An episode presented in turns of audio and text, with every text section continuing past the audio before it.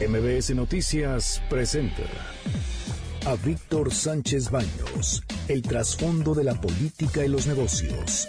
Comenzamos.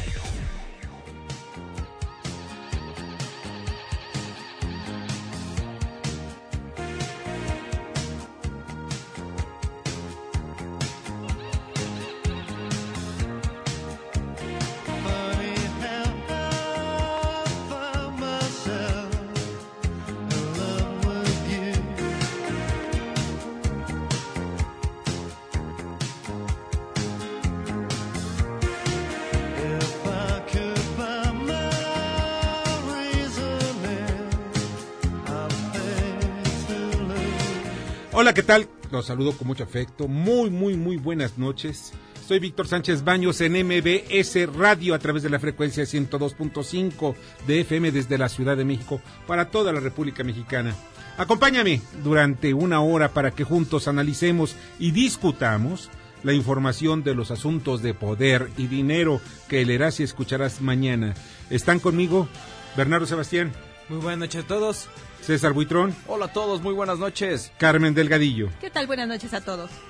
Y estas, estas son las expresiones y las historias de hoy. Aquí la voz de Ricardo Monreal, presidente de la Junta de Conciliación de Coordinación Política del Senado de la República. Nada más alejado de la realidad lo que aquí escuché, que es un proceso de reelección encubierta.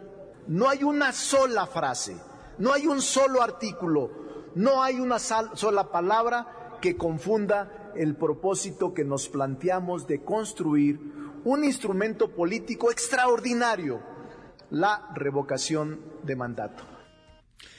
Y definitivamente sí es un cambio de política y de paradigmas para México. Y hay siempre dudas. ¿Por qué? Porque esto se vio en algunos países, concretamente en Bolivia y Venezuela, en donde pues la revocación de mandato se llevó para la reelección del presidente en turno, en este caso Evo Morales. Esta última ocasión se volvió a reelegir hace, hace apenas unas cuantas horas. O sea, estamos viendo que la reelección es lo que tememos los mexicanos. Se derramó mucha sangre a través de la historia para evitar la reelección del presidente de la República.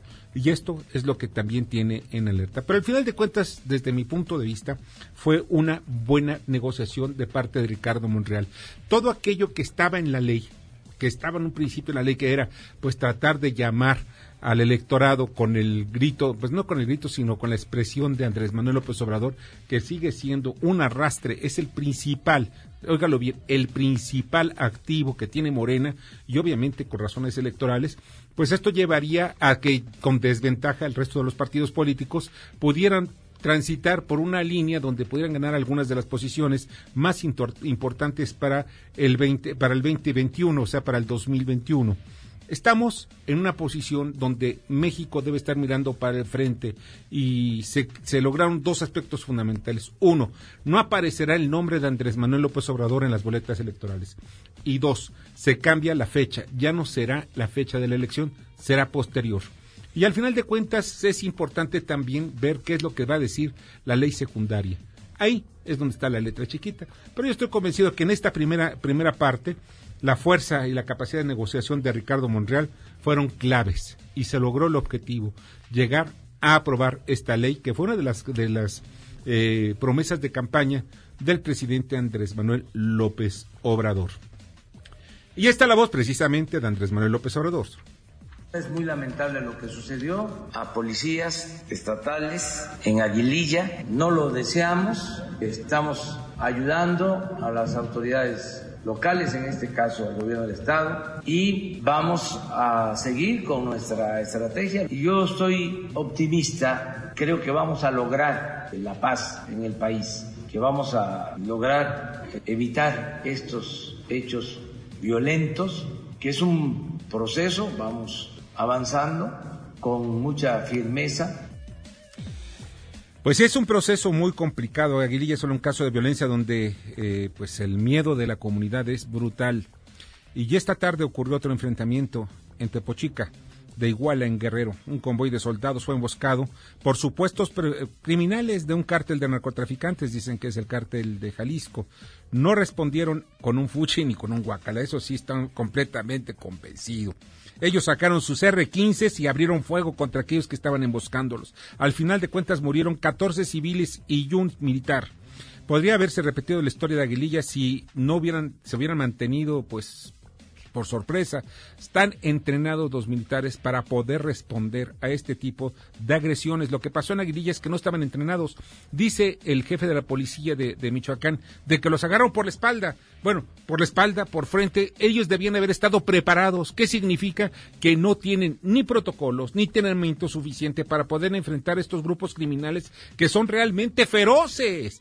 O sea, esos no se tientan el corazón para dispararles. También estamos viendo que los policías en Michoacán no tiene ni el equipo indicado. O sea, ¿cómo tú te vas a enfrentar con una pistola contra un rifle automático? ¿Cómo vas a enfrentarte si te están rodeando a un camión? O sea, tu camión es un camión para movimiento. Tú no, vas en un camión blindado como las camionetas blindadas que iban en los criminales. Ellos, al responder al fuego, están en una desigualdad completamente incapaces de poder defenderse. Sí, eso es lo más grave de todo ello. O sea, no podían defenderse. Y ahora, sin entrenamiento, Estamos viendo algo bien difícil de entender. ¿Por qué razón los presidentes municipales se niegan a formar o a firmar ese acuerdo para poder enfrentar con un solo, un solo grupo a los criminales? Pues porque tienen miedo. Ayer no lo comentaba Hipólito, Hipólito, el líder de las autodefensas allá en el 2013. ¿Sí? Ese es el problema. Miedo. Y la gente tiene miedo. Los políticos tienen miedo. Los policías tienen miedo. Los militares tienen miedo. Bueno, hasta los narcotraficantes tienen miedo. O sea, estamos hablando de una sociedad con miedo. Y pues hoy Después de la de Aguililla pasa esto. Y esto es muy delicado. Aquí la voz de, perdón, esta es la voz de la porra. Vamos a escuchar.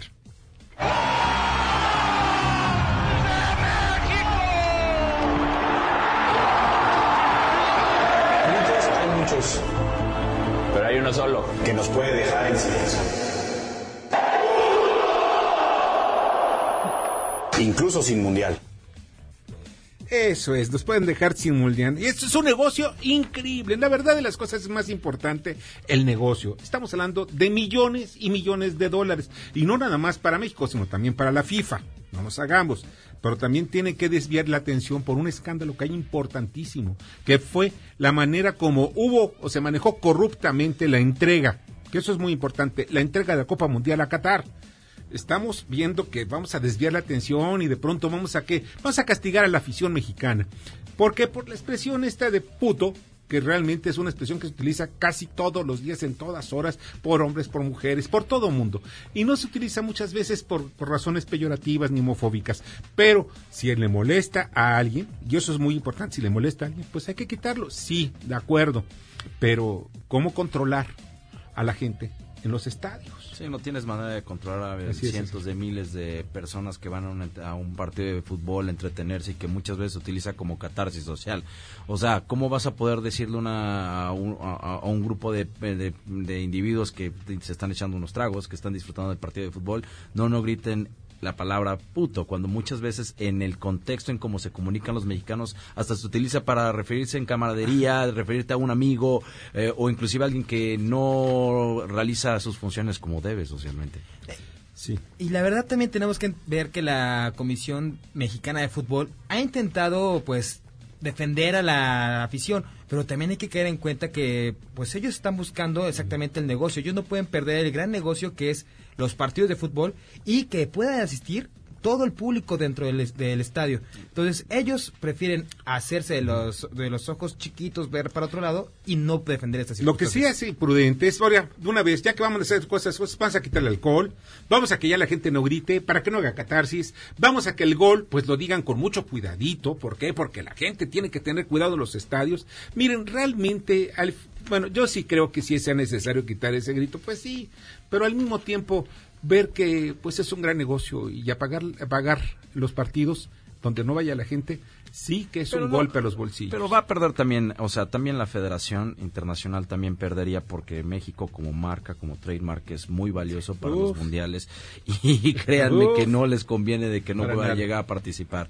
En fin, eh, estamos llegando al extremo en donde sociedad estamos siendo totalmente intolerantes y estamos también castrando la libertad de expresión. O sea, así como cualquier persona puede decir, por favor, yo no quiero escuchar expresiones homofóbicas, también puede haber personas que, lo, o sea, ¿por qué castrarle la libertad de expresión a, una sociedad? Hay que tener cuidado mucho con eso. Siempre hay que tener cuidado, pero saben algo como personas. Ya con la multitud, a ver, a ver qué pasa.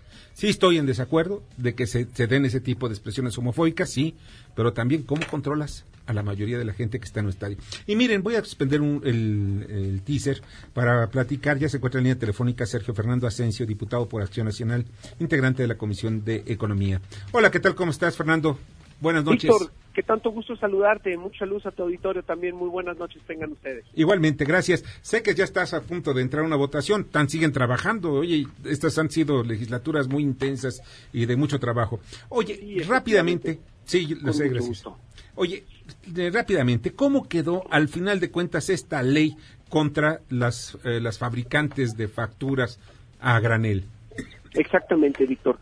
Mira, te comentamos que estamos ahora sí, estamos trabajando aquí arduamente con, con varios dictámenes que se van a formalizar a partir de, las 11 de la mañana que estuvimos trabajando. Y bueno, el que más énfasis tuvo pues es el de las facturas falsas. En pocas palabras, queda a un grupo de, de, empresas. Esto, esto, este tema de las facturas van a requerir prisión preventiva del representante de legal de alguna empresa, pero que sumen más allá de los 7.8 millones de pesos en facturas falsas. Eh, nosotros como Acción Nacional pues, estamos en contra de esto porque la realidad de las cosas es que la corrupción es para todos y, lo que está haciendo es que no se van a erradicar este tipo de empresas que están haciendo la venta de facturas, sino que se van a dedicar a vender a empresas que facturen pues menos de los 40 millones por si hacemos una reglita eh, en base a los 7.8 millones de lo que se está requiriendo. Eh, es un tema sin pies ni cabeza, como se han ocurrido y estas ocurrencias que ha tenido el gobierno actual. Y pues bueno, te comento que, que viene que viene así. Eh, no viene la complicidad de los tres factores que le llamamos nosotros, porque hay una complicidad tanto el que compra la factura como el que la vende. Pero hay muchas empresas también, o productores de agricultura, que, que facturan más allá de los 40 millones de pesos y tienen márgenes muy pequeños de utilidad y sin embargo van a caer en esta problemática, donde ellos no tienen los conocimientos contables para poder llevar a cabo eh, si se le están entregando bien o no las cosas y estar de manos de un contador que no va a tener ninguna complicidad en el tema de la prisión preventiva. Es algo que afecta a unos cuantos sin erradicar este gran tema de la corrupción que tenemos con las facturas falsas. Estamos en contra de estas empresas, lo que no estamos a favor es que este que no se haga de, de manera generalizada. ¿Y por qué? para unos cuantos. Se presta también para que algunos, mira, yo conozco a muchos periodistas o a muchos empresarios que son muy críticos pues que facturan mucho menos que los siete millones y pico. Y pues nada más le buscan ahí y le van a encontrar algo, porque mira, muchas veces hasta las mismas empresas que están dándote la factura, ¿cómo vas a checar tú una factura si es de una empresa que está facturando a granel? O sea, que se dedica a hacer facturas, no son falsas, sino son ilícitas. Sí, son operaciones que no están respaldadas por este, ¿cómo se llama? Por, o sea, son facturas creadas bien bajo el timbrado que establece el SAT, pero el problema es que son operaciones que no, no, no tienen respaldo, simplemente es para ayudar a la otra empresa para poder deducir impuestos. exactamente, Víctor, exactamente. Y lo que estamos viendo aquí ahorita es que pues mucha gente o muchos empresarios que le apuestan a generar empleos, a generar impuestos por nuestro país, pues vayan a quedar en manos de un contador o simplemente por la falta del conocimiento contable puedan caer en la cárcel por un tema de desconocimiento, algo que nos preocupa sumamente. Oye, Sergio, también podría esto generar, porque mucha gente hace lo que le llaman ingeniería financiera, y entre esa ingeniería financiera sería sacar los capitales de México, llevarlos a otro lugar, por ejemplo, poner mi oficina en Guatemala y pagar mis impuestos en Guatemala y poder hacer mi, ingeniería financiera en Guatemala y seguir trabajando en México. Esto podría afectar la economía mexicana y también cuál es la propuesta que pueden ustedes como pues oposición para poder rescatar estas circunstancias. Sí, bueno, pues ese ya es otro factor, ya es algo muy complicado que estamos viviendo día con día. Estamos viendo un país que no tiene crecimiento, un país que si bien nos va, vamos a crecer al punto dos por ciento, cosa que vemos muy complicada. Eh, pues nos está rescatando las pocas exportaciones que exportaciones que tenemos, es lo único que nos está sacando a flote, pero hay una gran preocupación por este capital o londrina o por esta misma inversión, porque con el efecto de las condonaciones que se dio en días pasados, que ya no van a ser factibles, y pues estados como el mío, en Guanajuato, eh, o en Irapuato, mi municipio, que somos pues altamente eh, dependientes de la industria automotriz, pues vamos a tener un problema muy grave con, con, con este precio que puedan dejar de venir. Entonces le damos un llamado atento al gobierno federal para que ponga cartas en el asunto y que, y que tome en cuenta que esta economía va en picada. Se están matando las gallinas de los huevos de oro, este, nada más por hacer efectos populares este, sin pies ni cabeza. Pues sí, sí, sí, y además el fisco. Hay que pagar todos los impuestos, estamos de acuerdo en eso. eso creo que todos Totalmente, los impuestos tenemos que pagar y debe de meter a la cárcel a la persona que cometa un ilícito. Así es. El que compra una factura más allá mil pesos o 7.8 millones de pesos como está manejando, está tanto uno como el otro pecando en contra de nuestro país. Sergio, pues te agradezco muchísimo. Pásala muy bien. que vamos, estamos aquí por subir al posicionamiento de la Lotería Nacional. Otro, ah, otro, de los graves problemas. Pero bueno, ya estaremos hablando en otra ocasión, hermano. Me dará gusto, mucho gusto. Saludos Sergio. a tu auditorio, mi estimado Víctor. Igualmente. Sergio, un abrazo. Sergio Fernando Asensio, diputado de Acción Nacional, integrante de la Comisión de Economía. Vamos unos mensajes y regresamos. Escuchas a Víctor Sánchez Baños. Vamos a una pausa y continuamos. Víctor Sánchez Baños en MBS Noticias. Continuamos. Ahora vamos con el dato útil. Anualmente el sector salud gasta 3.800 millones de pesos en terapias de diálisis y hemodiálisis solo en pacientes que requieren un trasplante de riñón, el principal órgano solicitado en el país, con una lista de espera de 13.702 personas. Debate. Comunícate. Da tus opiniones a Víctor Sánchez Baños en MBS. Teléfono en cabina 5566 1025.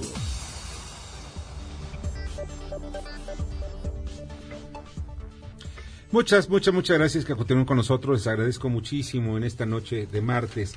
Y pues hay mucha información y uno de los temas que estamos viendo en estos momentos, eh, hay un eh, conflicto muy importante en, la, en el municipio de Iztapalapa, aquí en la Ciudad de México, donde pues un grupo de, padres de familia pues se enfrentaron con la policía porque querían linchar materialmente a un presunto maestro pues que está acusado de violación en una escuela.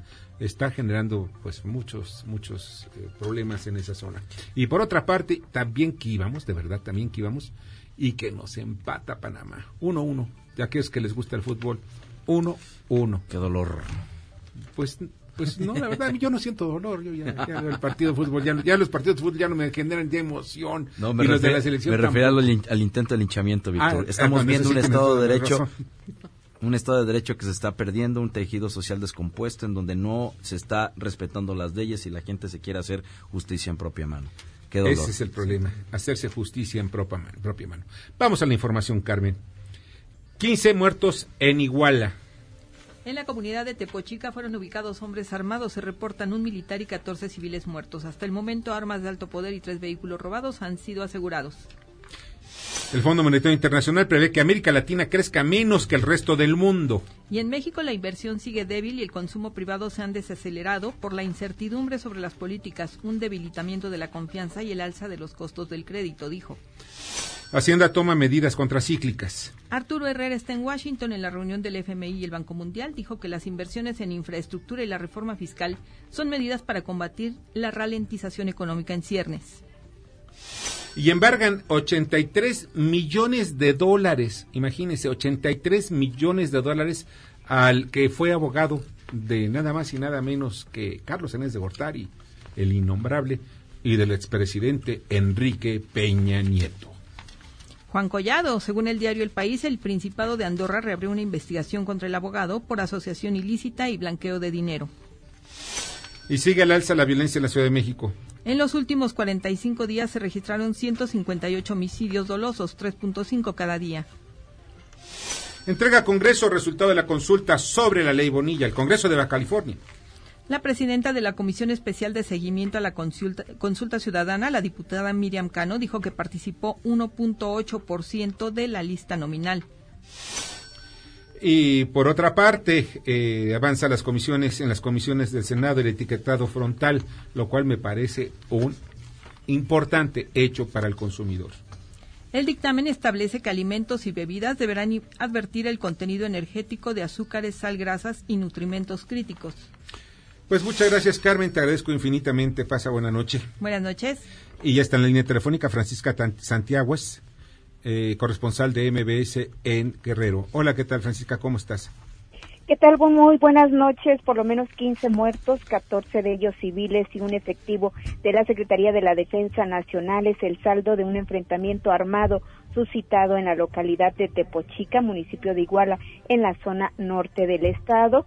Con base en los primeros reportes de la Secretaría de Seguridad Pública Estatal, el enfrentamiento se registró a la entrada de la localidad ubicada sobre la carretera federal Iguala-Chilpancingo a la altura del crucero de Tepecuacuilco a cinco kilómetros de Iguala. El vocero de Seguridad Pública del Estado, Roberto Álvarez Heredia, informó que los efectivos militares primero fueron agredidos cuando atendían un servicio de emergencia tras recibir una llamada para alertar la presencia de hombres armados en la localidad. Al repeler la agresión se generó un enfrentamiento que dejó en el lugar de los hechos 14 civiles armados muertos y el efectivo perdió la vida cuando era trasladado para recibir la atención médica. Hasta aquí mi reporte. Oye, Francisca, ¿no sabes hasta el momento si los civiles muertos son todos criminales? Es una información que seguramente dará a conocer en su momento la Fiscalía General del Estado, incluso eh, no se ha hablado hasta el momento de alguna identificación de estas personas. Las tareas, las diligencias se llevan a cabo en el lugar de los hechos por parte de los peritos de la Fiscalía General de Guerrero. Oye, ¿y cómo supieron que eran del, porque yo he leído varias notas en que son miembros del, del cártel Jalisco Nueva Generación? Es una información extraoficial. Esta eh, esto no es un reporte confirmado por parte de la Fiscalía General del Estado, pero seguramente te comento que será parte de los resultados que darán a conocer en su momento cuando pues avancen esta, estas investigaciones que se llevan a cabo en este en esta zona del estado. Oye Francisca, te agradezco muchísimo, ¿eh? Pasa una Muy buenas noches. Muchas gracias. Francisca Santiago, corresponsal de MBS en Guerrero. Y pues en este tema, de verdad, sigo, acabo de ver un video que me llamó muchísimo la atención. Ese video donde lo tomó algún reportero, no, no vi bien cuál es la fuente, está en YouTube, en donde se ve eh, una zona como unas rancherías y al fondo se ve el, ejército, van, hay como unas 10 o 15 camionetas del ejército y de algunos policías estatales que están viendo qué es lo que pasa al, al final de cuentas. Bueno, esto es importante ver que la balacera pues llevó, entre otros puntos, eh, pues fue una emboscada. Segundo, los militares estaban al alba, sabían que podía ocurrir algo y pues sí, murió un militar. Hasta donde tengo información, lo que he checado en este último momento, es que esta emboscada fue en el momento en que trataban de hacer un recorrido para una, llamada de emergencia que realizaron los militares. Ante eso fueron emboscados y parece que la llamada de emergencia era falsa. En fin, todo esto esperamos que nos, nos los dé a conocer el fiscal, que dicen que todavía anda por allá, pero pues digo, tienen helicópteros, tienen camionetas, y pues ya tiene rato que ocurrió esta balacera y apenas lo supimos hace un par de horas. Pues de modo, así se dan las cosas en Guerrero. Y vamos al comentario de Samuel Salinas de Profit Makers. Adelante. Víctor, buenas noches. Un saludo a todo tu auditorio. Esta semana las empresas amanecen con una noticia muy positiva, que es la ley FinTech, una ley que indudablemente va a revolucionar la competitividad y la inclusión financiera de cientos de emprendedores jóvenes y empresas que apuestan por plataformas digitales como medios para hacer transacciones. Esto es muy importante comprenderlo en el marco de que indudablemente México está liderando una revolución digital al cual las empresas tienen que sumarse y que es importante comprender. Estas plataformas digitales operan desde hace mucho tiempo en México y el hecho de que actualmente estén reguladas o que se están regulando, pues permitirá una mayor competitividad y también una democratización y también incluso una reducción de costos en acceso a, servicios financieros, que es uno de los principales problemas que hoy en día enfrentan las pequeñas empresas mexicanas, lo cual indudablemente será una gran y positiva noticia y esperaremos ver muy pronto buenos resultados de esto. Gracias. Escuchas a Víctor Sánchez Baños. Vamos a una pausa y continuamos. Víctor Sánchez Baños en MBS Noticias. Continuamos. Ya regresamos con el dato inútil. Aunque la mayoría de las donaciones ocurre cuando el donante fallece, algunos pueden ser donados en vida de todas las edades. Si es menor de 18 años, sus padres deben autorizarlo. Si es mayor de edad, puede indicar que desea ser donante firmando una tarjeta de donantes o puede comunicar sus deseos a su familia. Debate. Comunícate. Comenta a Víctor Sánchez Baños en MBS. Twitter arroba B. Sánchez Vanos y arroba MBS Noticias.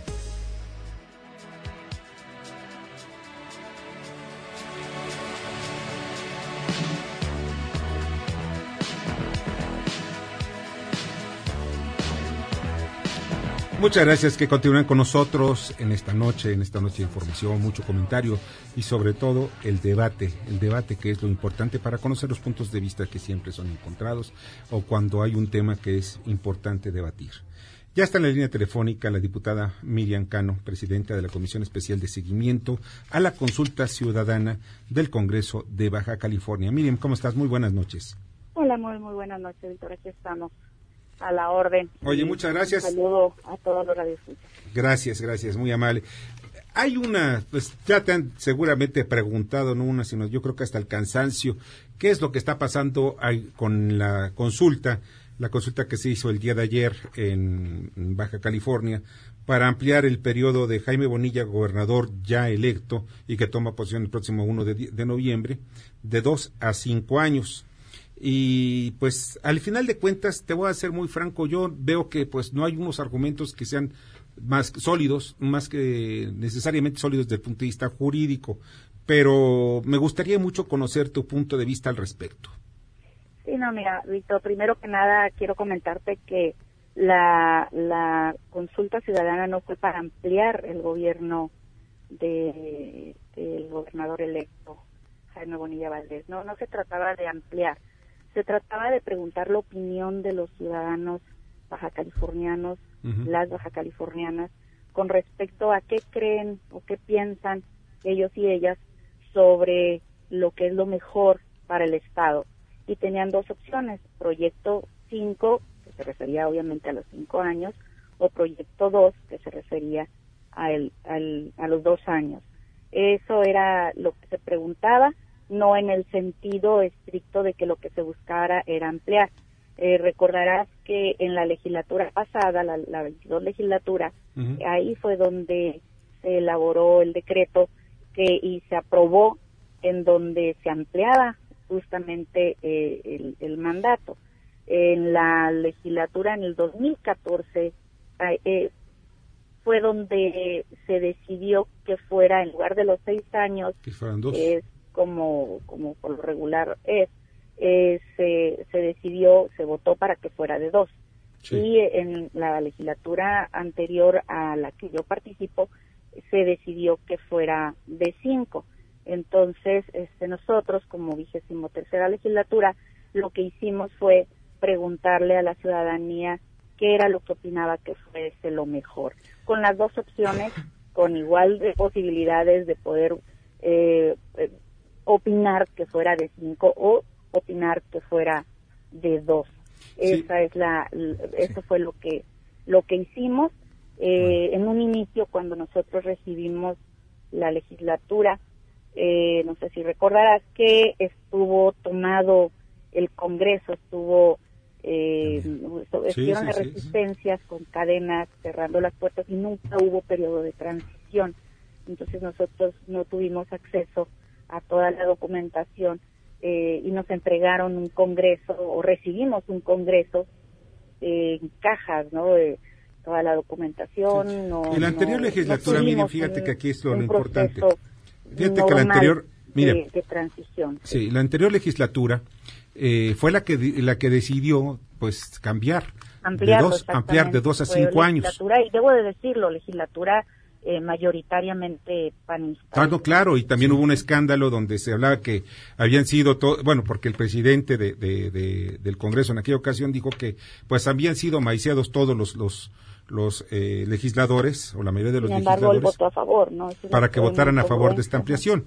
Ahora, el, y era priista el, el, presidente en ese tiempo. Así es, era priista y al después dice, "No, siempre no, ya se desistió a los últimos a últimas fechas", pero en aquel entonces hablaba de que era de un millón de dólares, que me parece muy poco dinero para una gobernatura, pero pues en fin, pueden darse casos. Aquí el asunto que yo veo que se trata de dos dos aspectos. Uno, legitimar por una parte, la, lo que pretende precisamente el, el, gobernador electo, que es precisamente ampliar de dos a cinco años su gobierno, pero que desafortunadamente para él, pues él participa en unas elecciones en donde la convocatoria habla de un periodo de dos años, no habla de cinco. Y tengo precisamente la convocatoria en mis manos, eh, hecha por el Instituto Electoral de Baja California. Mira, a mí no, a mí no me corresponde este, tomar eh, posturas de, qué es lo que sucedió en su momento. No, pero tú eh, como ciudadana también, ¿no? Porque hay, versiones y hay, pero yo no, yo no quiero eh, polemizar en ese, en ese sentido. No, no es la intención. La intención de la consulta fue conocer lo que la población quiere. Nosotros como diputados y diputadas y sobre todo terminando una una campaña en donde anduvimos en la calle, en todo el territorio, y te voy a hablar de mi distrito, mi distrito es un distrito muy grande, va desde la isla de Cedros, recorres desde el paralelo 28 hasta la zona de la ciudad de Ensenada, que son bastantes horas de trayecto desde un extremo a otro, en diferentes eh, lugares. Me decían, diputada, jamás nos preguntaron nada, nunca nos preguntan nada, nada más vienen aquí con nosotros cuando es época de elecciones, nunca podemos participar. Pero eso es toda la clase política en todo el país. ¿eh? lo hizo también, lo hicieron también en Morena, llegan por el voto, después no regresan. A mí me consta de que no han regresado, por ejemplo, en mi municipio, que es Naucalpan, la presidenta municipal no ha regresado a preguntarme, vi por mi voto, pero no ha regresado a preguntarme. nosotros por eh, volver a las comunidades y preguntar. Eh, creo que es algo de No, no, pero es porque ahorita les conviene, ¿no? Porque ahorita querían un objetivo que era precisamente el llevar llevar esto a ampliar. Mira, vamos siendo, vamos a quitarnos todo lo que puede ser este tipo de caretas, Miriam. Yo te verás, te lo digo, ahora sí como dice ya el clásico, con todo respeto te lo digo. No quiero este que se vea eh, que pues trato de de pues hacerte caer en un error. Yo lo que quiero es simplemente que la gente, que nuestro auditorio nos entienda qué es lo que está pasando, porque hay un malestar, sí es cierto hay un malestar. Oye, que ganó con un con el 0. perdón, con el 1.8% que fueron los que fueron a votar y donde yo tengo constancias, te lo digo con todo con toda honestidad y te lo digo también sí abiertamente. Tengo constancias de que hubo un acarreo, que votaron dos o tres veces mucha gente, de que hubo todas las prácticas que tenía el PRI durante los peores años del PRI ves que pues no sé creo que fueron hasta apenas hace el año pasado los peores años del PRI pues utilizando las mismas prácticas comprar votos por una parte y otra de utilizar el ratón loco eh, eh, los mapaches en fin todo ese tipo de cosas. Mira Miriam yo lo que veo aquí es algo que es a muy ver importante. con respecto a eso nada más déjame comentarte no sería bueno que nos hicieras llegar las pruebas que, las tienen ustedes las tienen ustedes, porque, ¿sabes algo? Me lo dieron ustedes, me lo dieron del Congreso local. Y te, y te repito, aquí hay una gran estructura panista, recordarás que... No, pero el problema es este, ¿las tienen las pruebas ustedes? Panista, ¿no? Entonces, Miriam, pregunto, si ya les hice llegar las pruebas... Y, así como tú dices, sin caretas, ¿no? Eh, hay que saber también quiénes hicieron esa, eh, esas prácticas, ¿no? porque hasta donde Ah, no, claro, pues ahí van las prácticas, eh, hay fotografías, hay videos hay videos de toda una trampa, de una serie de trampas. Pero mira, no, no, no, te digo, Miriam, te voy a decir esto. Independientemente de todo ello, esto no tiene ninguna validez jurídica. La verdad es una es una consulta donde puedo yo preguntarte a ti si le vas a los Pumas o, o a la América y es exactamente lo mismo. No va a pasar absolutamente nada. No, no, no es lo mismo y te voy a explicar por qué. A ver. La ley orgánica del Estado de Baja California nos faculta a los diputados y diputadas para para tener diferentes herramientas para poder obtener la opinión de la gente. Nosotros podemos hacer foros de consulta, para eso tenemos un recurso de gestión, por ejemplo, para hacer foros de consulta. y esa es una práctica que se ha ¿Y qué implicaciones jurídicas va a tener este, esta consulta? Después de las últimas eh, resistencias. La pregunta es, yo te entiendo, mira, eh, dejemos un poquito el rollo y vamos a los hechos. Este, ¿Qué repercusiones jurídicas va a tener esta consulta? Es que si no me permites terminar, pues obviamente yo no puedo explicar nada y la gente se queda con la idea de lo que tú quieres que la gente No es porque yo, porque yo quiero lo que la gente se pregunta. mira, mira. La gente puede entender y, podemos llegar a una comunicación clara. Ah, sí, claro. Este, Eso es lo que yo quiero.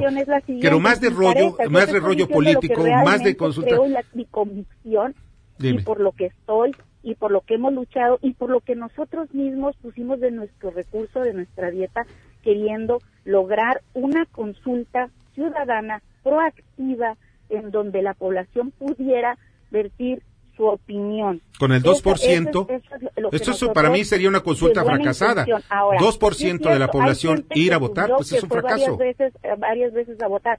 Es nuestra primer consulta eh, ¿Y eso permite ese tipo de violaciones a una consulta? y lo vamos a lo vamos a lo vamos a perfeccionar porque no va a ser ni la primera ni la última. Ahora, por favor, eh, ahora mi pregunta, ¿cuáles son los efectos jurídicos que tendrá esta consulta? Esta consulta no es vinculatoria, lo dijimos desde el primer entonces, Entonces no tiene ningún sentido. Esta consulta, nosotros estamos facultados para utilizar la consulta ciudadana y así lo, lo menciona eh, la ley orgánica entonces, esta consulta no es ilegal, es una consulta que de hecho resolvió el tribunal que nosotros estamos facultados para, para hacer esto. Y, y, y tampoco quisimos cargarle al erario ni al, ni al costo de los mismos el dinero de los mismos sí, Costó 250 mil pesos la consulta, según oficialmente, ¿no? Este, ¿qué, qué, qué, este, qué, ¿Qué efecto tiene? Pues tiene el efecto de que nosotros sabemos qué es lo que la gente opina al respecto. Qué bueno, eh, ahorita desafortunadamente el 2% no es ni siquiera para una muestra. Digo, ah, que que, sabemos un poco de estadística. alguna alguna situación. Hubo mucha y de hecho esto también es, responsabilidad de parte de los mismos medios de comunicación que hubo. No, no, no, no, mira, no nos echan las culpas a los medios de, comunicación, porque mira, ya la verdad de las cosas son de la clase política que es incapaz de poder llamar a una consulta no los llevaron, ¿eh? Ustedes no llevaron, como clase política fueron los que fracasaron. Los, los medios no tenemos por qué pues, llevarlos a que a la consulta. Miriam, esa es la verdad. Vamos aceptando responsabilidades, no nos ayudamos. Los medios de comunicación no participamos en nada de, una, de un juego perverso. Del, país, como la Coparmex, por ejemplo, que gastaron más dinero en hacer esos Ah, mira, y fíjate que funcionó entonces lo de la Coparmex, entonces tuvieron un éxito la Coparmex en que no fuera la gente a votar. O sea, ¿eso es lo que me quieres decir? ¿Que fracasa el poder legislativo local? Publicaron un formato de boleta que no era la boleta real. Pues inventaron todo un circo. Mira, ¿sabes algo? Mira, de verdad, no me gusta que, nos tomen, nos tomen el pelo. Mira, yo ya estoy cansado de que la clase política nos tome el pelo, eh, mira, sistemáticamente. Y mira, no no, no, no tratamos ni de tomarle el pelo a la ciudadanía ni tampoco a los periodistas. No, no estamos en el mismo Porque mira, te voy a decir esto, donde tienes eso, me gustaría que me presentaras la denuncia formal ante el Ministerio Público, donde, donde están esas boletas y están acusando a personas directamente del Consejo Coordinador Empresarial o quien tú quieras pero no hacer denuncias, digo, esa es la clase política, hacer denuncias mediáticas, ¿sabes qué? No, vamos a presentar pruebas, ¿cuánto el NBP, ¿no? En el Congreso no ha venido nadie a decirnos que sucedió eso. Yo estuve hoy en el Congreso. Ya te lo estoy diciendo. Y que las pruebas las tiene el Congreso local. ¿Qué más necesitas? Sucedió esto, aquí tenemos pruebas. No, no, pregunto, ¿qué más necesitarías? Lo que, lo que pasa es que son buenos para descalificar en redes, ¿no? Y oh, curiosamente. Oh, por fin ya no son los medios, son redes. Queriendo votar varias veces. No, Miriam, vamos viendo las cosas. Vamos con honestidad. Mira, yo a mí me gusta platicar, ¿sabes algo? De nivel, sobre todo con hechos. Y te lo digo, yo soy abogado. A mí me gusta hablar con hechos tenemos hechos, adelante. Pero si no, como tú dices, esta, no es una encuesta que, tenga, que sea vinculatoria, entonces no sirve para nada. No es una elección. Tienes toda la no razón. es una elección en la que se abrieron cuatro mil casillas, es una opinión de parte de los ciudadanos y se, se dividió el territorio en 250 regiones con los recursos que tenemos. Es la primera, la primera eh, consulta que hacemos y nosotros lo que esperamos es que también la población se empodere, la población vaya con honradez a votar, a emitir su opinión. Bueno, no hay que poner en duda a la población su honradez de, la población, ¿eh? porque la población va con honradez y con muchas ganas de votar y participar socialmente y cívicamente. y con esperanza de que todo cambie. Dos millones de, de votantes, ¿no? Claro. Miriam, pues de verdad te agradezco mucho que pues hayas destinado un poco de tiempo para nosotros. De verdad te lo digo sinceramente. Eh, y pues debatimos este tema. Y me sacaron del restaurante porque quedaron de hablarme en menos de una hora y me hablaron mucho más después. No, después es porque el programa empieza a las nueve de la noche. Estoy ahorita en el carro porque adentro del restaurante había algo de música y apenas estoy ah, comiendo. Oye, ¿sabes qué? Todo el día en la oficina. No, pues, mira, ¿sabes qué? Mira, buen provecho. Disfruta porque se come muy bien por allá. ¿Estás, ¿Dónde estás? ¿En Tijuana? Estoy en Mexicali. Estoy en, salí a comer un poquito de, un platito de pequeño de menudo porque hace mucha hambre. Y todavía vengo desvelada de los de las jornadas de del conteo y de todo esto. y todo el día ha sido de entrevistas que con todo gusto, con todo gusto y te agradezco lo, mucho. hago sí, gracias. Eh, y con toda responsabilidad. Y de verdad te lo agradezco mucho y pues estamos para otros debates porque mira, vamos a estar... eres buena para el debate, me gusta, ¿ves? Te entrenaron bien para que entrenaran medios. Somos las baja californianas. Ah, eso sí es cierto, sí son las baja californianas. Me da gusto. Miriam, pues. un placer de haber platicado esta noche contigo. y un abrazo a tu auditorio también. Igualmente, pásala muy bien. Nos vemos. Miriam Cano, presidenta de la Comisión Especial de Seguimiento a la Consulta Ciudadana, que no tiene efectos vinculatorios, ojo, o sea, no tiene ninguna validez. Así que mucho papel, mucha saliva, fue para nada, pólvora mojada. Víctor Sánchez Baños en MBS Noticias. Continuamos. Continuamos con el dato feo. Actualmente alrededor de 22.000 pacientes se encuentran en la lista de espera para recibir un órgano. Se estima que una sola sesión de hemodiálisis cuesta alrededor de 4.600 pesos. Facebook, Instagram y LinkedIn. Víctor Sánchez Baños. Tu voz se escucha en la radio.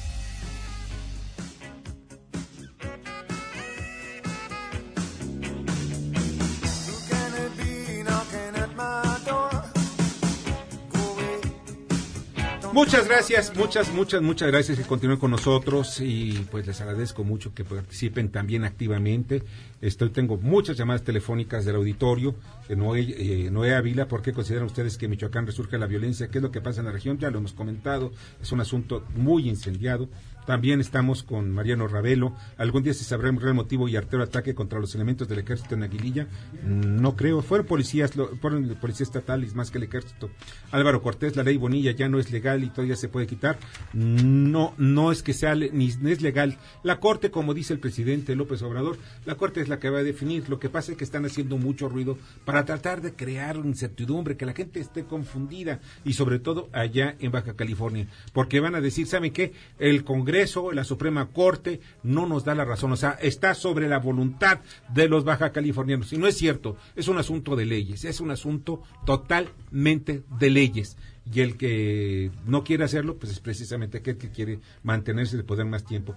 Dice Uncle Sams, el tío Sams, eh, bajará el ISR a los trabajadores. Estimado Víctor, saludos desde Ciudad del Carmen. No, querido tío Sams, no no bajará para que veamos que están las cosas, se mantendrán esos niveles. Y miren, de veras son muchas las llamadas. Está también Anabel López.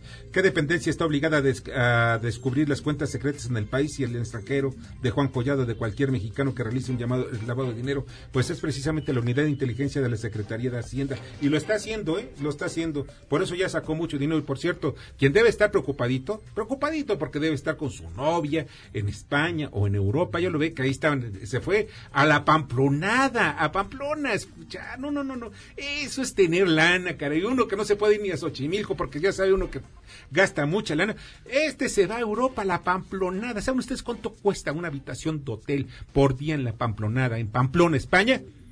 Pues la, bueno, nada, nada para él, ¿no?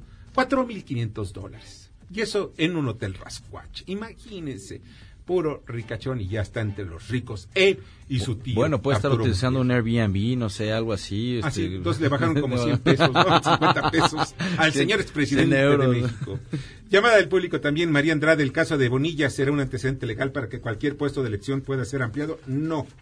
Y pues, en fin, y, sobre el asunto del eje 6, en una, casa, una escuela, a la altura del eje 6 sur, a la, eh, altura de San José, en Iztapalapa, pues se rompió la mesa de diálogo al interior del plantel. Hay 40 padres de familias que al momento ya salen resguardados por policías al exterior de la calle de Allende eh, y Victoria, la directora del plantel, de la escuela Esther Maceda, la saca en una patrulla y se dirige a la cabeza de Juárez. Los padres de familia culpan a un profesor de computación de presunto responsable de tocamientos y ya se dio a la fuga. Un asunto realmente dedicado. Y vamos a las columnas político-financieras que leerán el día de mañana en los periódicos diarios de la Ciudad de México. Ubaldo Díaz, adelante.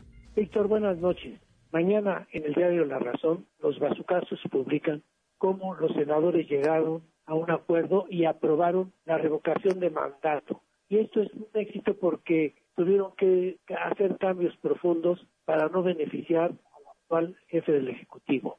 Esto tiene que ser una ley que beneficie a todos y no a un solo partido. Un abrazo, Víctor.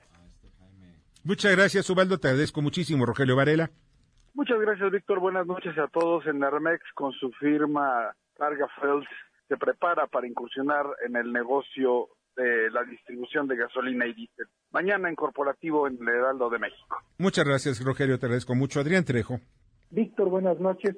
Mañana ustedes podrán leer en nuestra columna La Divisa del Poder, que publica diariamente el periódico 24 Horas, cómo es que se logró aprobar esta ley de revocación de mandato y consulta popular que había sido resistida, combatida e impugnada por los partidos de oposición que finalmente ayer le dieron su aprobación. ¿De qué se trató y por qué? De esto le contamos en La Divisa del Poder. Que tengan ustedes buenas noches y nos escuchamos mañana a la misma hora.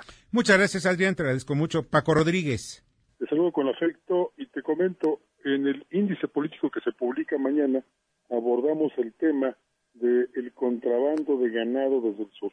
Y esto aunado con eh, la práctica desaparición de Senacica, pues coloca en grave riesgo a nuestra población, ya que el ganado que estamos consumiendo en carnes, en otros productos cárnicos, pues viene muy contaminado con brucelosis.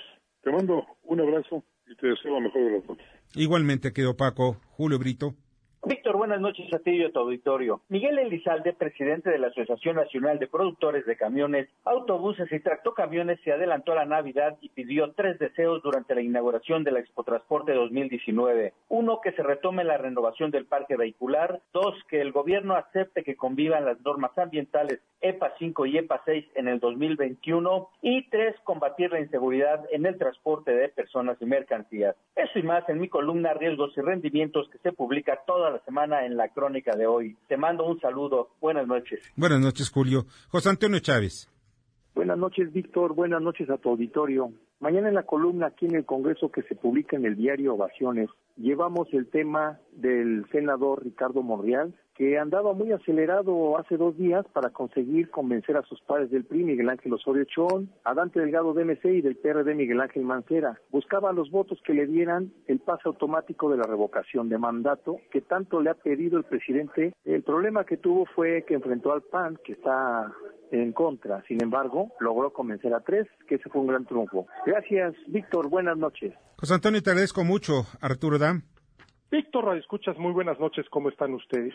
Aprovechando que se otorgó el Premio Nobel de Economía a Esther Duflo, a Benergé y Michael Kremer, quienes se dedican a estudiar el tema de la pobreza, el día de mañana, en mi columna Pesos y Contrapesos en el diario La Razón, analizo brevemente la definición de pobreza, tanto desde el punto de vista de sus efectos como de su causa.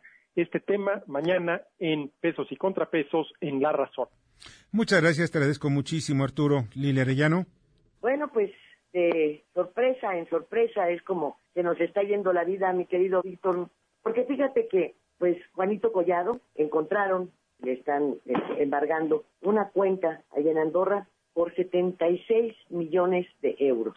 Bueno, pues creo que nos estamos acostumbrando a manejar cifras estratosféricas ya como si fuera eh, cualquier diálogo, ¿verdad? Lo cierto es que vamos de sorpresa en sorpresa cuando nos damos cuenta de la manera en la que pueden acumularse todas estas fortunas.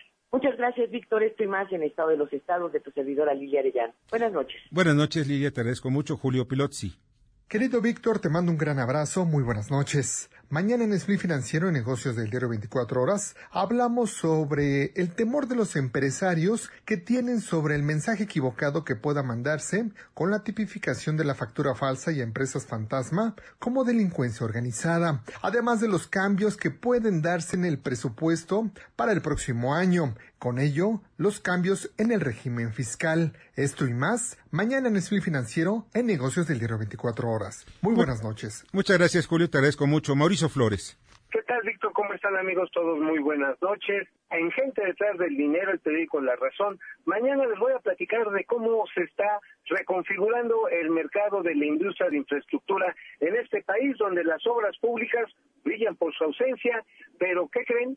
Hay cambio de manos, hay cambio de jugadores, ICA, la que fue una empresa muy poderosa algunos años, o ya no lo es. Mañana gente detrás del dinero en el periódico La Razón. Eh, te agradezco. Mauricio, pasa buena noche. Darío Celis. ¿Qué tal, Víctor? Muy buenas noches.